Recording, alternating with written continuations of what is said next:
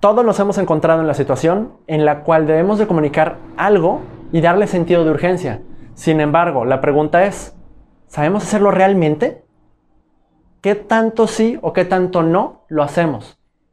Bueno, comenzando, lo primero que debemos de hacer es, ¿realmente conocemos cuál es la urgencia o la importancia de lo que estamos solicitando? Segundo, ¿realmente cada que pedimos algo le damos esa importancia que merece o todo lo tratamos igual? Por ejemplo, creo que a todos nos ha pasado que nos solicitan algo y nos dicen que lo necesitan ya.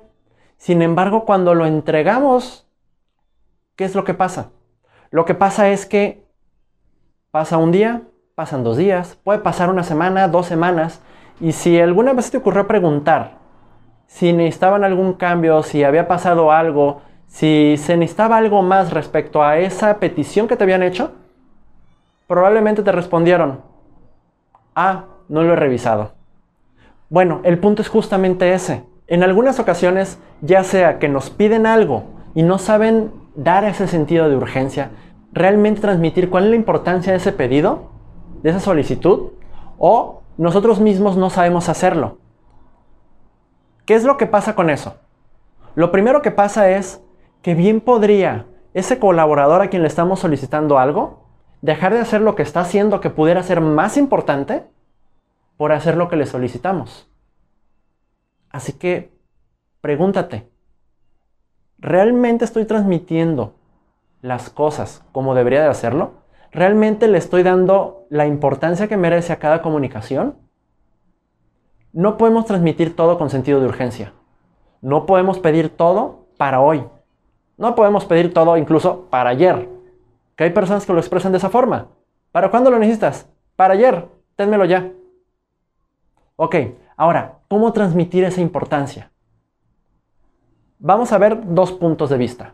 El punto de vista de la persona que me está pidiendo algo a mí y el punto de vista donde yo pido algo. Primero, si alguien me está pidiendo algo a mí, ¿cómo saber cuál es la importancia que tiene? Bueno, bien pudiera aplicarse o bien pudiera no. Ahora sí que las situaciones no son perfectas. Sin embargo, de ser posible, hay que hacer preguntas. ¿Qué pasaría si tú a la persona que te está pidiendo algo le preguntaras, ok, ¿y esto para cuándo? ¿Por qué hacer esa pregunta? Porque en ocasiones realmente ni siquiera dicen para cuándo, simplemente dicen, necesito esto, se acabó. Y si no preguntamos para cuándo se necesita, bueno, bien podríamos estar dejando de lado otras cosas por hacer eso que me pidieron, ¿no? Bueno, segundo, preguntar si es posible saber el contexto de la situación, para qué se necesita. Eso me va a dar una muy buena señal o una muy buena idea para conocer cuál es la situación, cuál es la importancia. No va a ser lo mismo entregar un reporte, entregar un pequeño proyecto que pudieran tener la misma fecha, pudiera ser el mismo, sin embargo, el fin que tenga va a ser totalmente distinto. Digamos, si tienes que entregar un reporte de ventas o un reporte de resultados del mes, no es lo mismo decir lo necesito para mañana en ambos casos si en uno solamente es para que lo revise porque suele revisarlo. E incluso para que lo revise una vez que regrese de viaje. Y ese viaje va a durar dos o tres días. En ese caso, bien podría pedírtelo que lo necesita ya.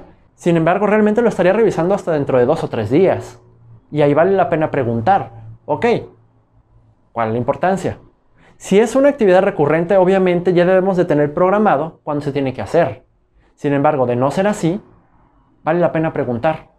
En ocasiones, si tú vas a hacer una presentación de negocio, una presentación de resultados en PowerPoint o cualquier herramienta, o incluso vas a compartirle la información para que alguien más la presente, lo primero que tienes que considerar es a quién se le va a presentar. ¿Qué tan sencilla o complicada debe ser la información? ¿Qué tanto se debe de trabajar esa información también? Porque dependiendo de eso, de ese sentido de urgencia, de que conozcas la importancia de eso, por medio de esas preguntas, vas a trabajar más o menos. ¿Agregando valor o simplemente trabajando de gratis? ¿A qué me refiero? Si, por ejemplo, tienes que hacer una presentación de resultados, un PowerPoint para tu jefe, que va a presentarle al, al VP de la empresa, al presidente, al dueño o lo que sea, vas a tener que trabajar la información muy bien y asegurarte que la información sea certera. Todo lo que, estás todo lo que se va a presentar, todo lo que estás armando, debe de estar correcto. Sin embargo, no estoy diciendo que no debe de ser correcto todo lo que hagas si se le va a presentar al equipo de trabajo. Si tú vas a presentar incluso dentro del área. Sin embargo, tal vez no tienes que pulir tanto la presentación. No significa hacer el trabajo mal. Significa que tal vez no tienes que hacer tantos análisis, tal vez no tienes que buscar respuestas a otras cosas, porque no te van a hacer tantas preguntas. Enfócate en quién va a ser el cliente final, en cuál es la situación. No va a ser lo mismo presentar ese informe de resultados si van a contratar a alguien más, si la empresa se va a vender y esa información va a ser para la venta de la empresa, así simplemente es para una revisión general que no va a tener mayor impacto. Ya que tengas las preguntas, bueno, sabrás cómo proceder y qué nivel de importancia darle. ¿Qué poner antes de qué? Ahora, si tú vas a pedir algo, también es importante que sepas expresar esa importancia. No le vas a pedir a cada uno de tus colaboradores las cosas con el mismo sentido de urgencia o importancia. ¿Cuál es el punto número uno ahí? Que tú mismo sepas cuáles son las prioridades dentro de tu trabajo, dentro de tu área y dentro de la empresa. Si lo que estás pidiendo está alineado con esas prioridades, bueno, creo que la respuesta es obvia. Se le tiene que dar un sentido de importancia alto. Sin embargo, tomemos en cuenta que hay ocasiones en las que dejamos de hacer cosas importantes por atender cosas urgentes. Y aquí no basta la comunicación. De poco va a servir que tratemos de manejar una buena comunicación y darle sentido de importancia si nosotros mismos no sabemos identificar esas prioridades y trabajarlas. Si las cosas que son más importantes a veces las dejamos de lado por apagar fuegos una y otra vez. ¿Qué es lo que va a pasar?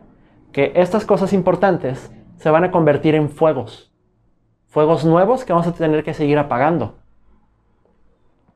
Y este es tema para otro video. Sin embargo, es importante que, sepas diferenciar entre lo que se tiene y lo que no se tiene que hacer. Lo que definitivamente no puedes posponer con lo que incluso podrías desechar o delegar a alguien más. Así que antes de pedirle algo a alguien, pregúntate en qué nivel de prioridad está. Y respecto a eso, la forma correcta de transmitirlo es decirle, necesito esto, estás a cargo de este proyecto, sin embargo, las condiciones son estas. Este es el contexto. Esto es lo que rodea la situación. Y es importante por esto.